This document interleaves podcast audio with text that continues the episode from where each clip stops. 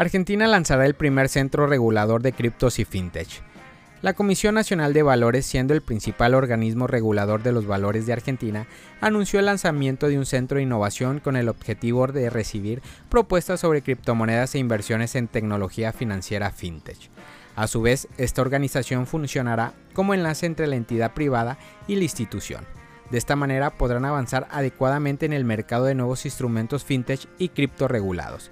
Para lograr esto, la Comisión Nacional de Valores lanzó esta semana un hub de innovación este es un espacio de colaboración público-privado que tiene como propósito promover el intercambio con las empresas reguladas y la fintech. Dicha empresa se encargan del desarrollo de servicios o productos financieros en el ámbito del mercado de capitales. Por su parte, Andrés Consentino, presidente de la Comisión Nacional de Valores, habló con emoción sobre el futuro de esta iniciativa y aseguró que Estamos siendo proactivos en el contexto del surgimiento de los criptoactivos y fintech para trabajar en el conjunto con el sector y generar un marco regulatorio y de políticas al respecto. La razón principal que motivó al organismo para crear este centro nace de la cantidad de estafas de criptomonedas que han ocurrido en el país desde que la adopción cripto alcanzó su punto máximo. Esta iniciativa también pretende mejorar el marco de protección del inversor frente al fenómeno de circunstancias bastante desafortunadas que suelen darse. Asimismo, hay dos objetivos detrás de la regulación de las inversiones en criptomonedas en Argentina. Según fuentes locales, el primero es la protección de los inversores que quieren incluir fondos en los criptomercados mediante el lanzamiento de productos regulados. El otro tiene que ver con el beneficio que podría tener la Agencia Tributaria Nacional, el cual podría mejorar la recaudación de impuestos productos de las ganancias de usuarios con la inversión cripto. Además, este centro de innovación marcaría el comienzo de la nueva era de productos de inversión criptográficos regulados en Argentina. ¿Por qué Metamask advirtió sobre una función que podría poner en riesgo sus fondos? A través de su cuenta oficial de Twitter, el popular proveedor de criptobilleteras Metamask previnió a sus usuarios sobre la funcionalidad que podría poner en peligro sus fondos en relación con la copia de seguridad de iCloud de la billetera para los datos de una aplicación, si los usuarios tienen una contraseña débil, se vuelve susceptible a los malos actores. Esto podría resultar en un ataque de phishing u otra estrategia maliciosa para robar los fondos de los usuarios. Como afirmó Metamask, el proveedor de la billetera criptográfica dijo, se ha habilitado la copia de seguridad de iCloud para los datos de la aplicación. Esto incluiría su bóveda de Metamask cifrada con contraseña. Si su contraseña no es lo suficientemente segura y alguien suplanta su credencial de iCloud, esto podría significar fondos robados. Además, para deshabilitar esta funcionalidad, los usuarios de Apple deben acceder a su configuración general e ingresar a su configuración de iCloud, explicó Metamask. Una vez ahí, los usuarios deben ubicar la opción de copia de seguridad y deshabilitarla para la billetera criptográfica. El proveedor de la billetera dijo, si deseas evitar que iCloud lo sorprenda con copias de seguridad no solicitadas en el futuro, puedes desactivar esta función en configuración, ID de Apple, iCloud, iCloud, copia de seguridad de iCloud.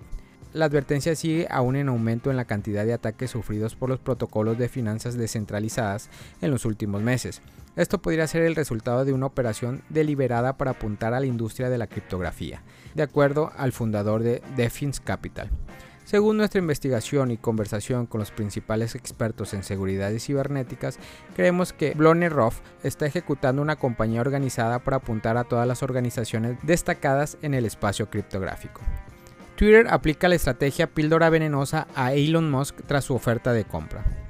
La junta de Twitter decidió recurrir a una estrategia conocida como la píldora venenosa, para evitar que SpaceX y el propietario Tesla, Elon Musk, tenga una participación accionista que sobrepase el 15%.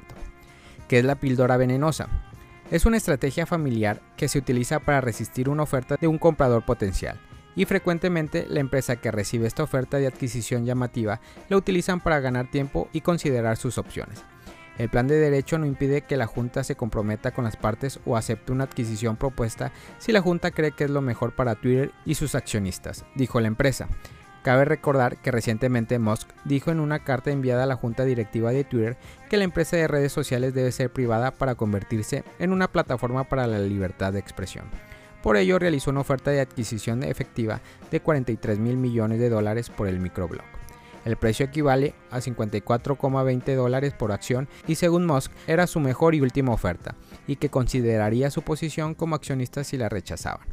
Horas después, la acción de Twitter empezó a caer un 1,7% en las negociaciones del 15 de abril. El multimillonario dueño del 9% de las acciones de Twitter reveló por primera vez su participación a principios de abril, cuando se convirtió en el mayor inversionista individual de la red social.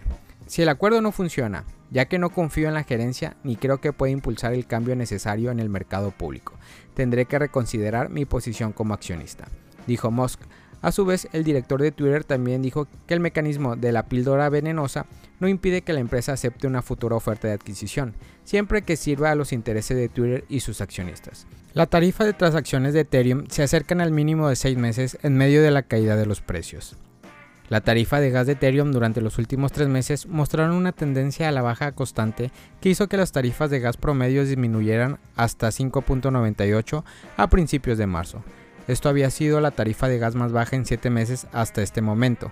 Sin embargo, un aumento en la tarifa de gas a principios de abril pondría fin rápidamente a este envío de tarifa de gas de hasta 43.000 una vez más. Esto resultaría ser solo temporal dado que la fuerte tendencia a la baja que siguió ha hecho que las tarifas de gas de Ethereum caigan en picada hacia los mínimos de 6 meses.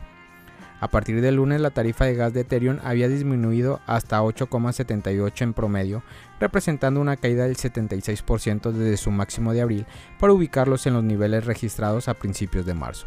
La caída en la tarifa de Ethereum también se tradujo en una caída en las tarifas de los paquetes acumulativos de la capa 2, que cuentan con tarifas significativamente más bajas de lo que cuestan realizar transacciones en la red principal. La tasa de tarifa más baja registrada se redujo a 0.03 por transacción el domingo registrado en Metis Network. Otros como Loprin habían visto caer la tarifa de transacción a tan solo 0.05. La tarifa de Bitcoin también había caído y la tarifa de transacción promedio a partir del lunes temprano se situó en 1.04. Familia Criptomonedas al Día BTC. Gracias por escuchar mi podcast. Recuerda que nos puedes encontrar en YouTube, en Facebook, Instagram, TikTok como Criptomonedas al Día BTC. Sígueme en mis redes sociales y no te pierdas todo sobre el mundo cripto.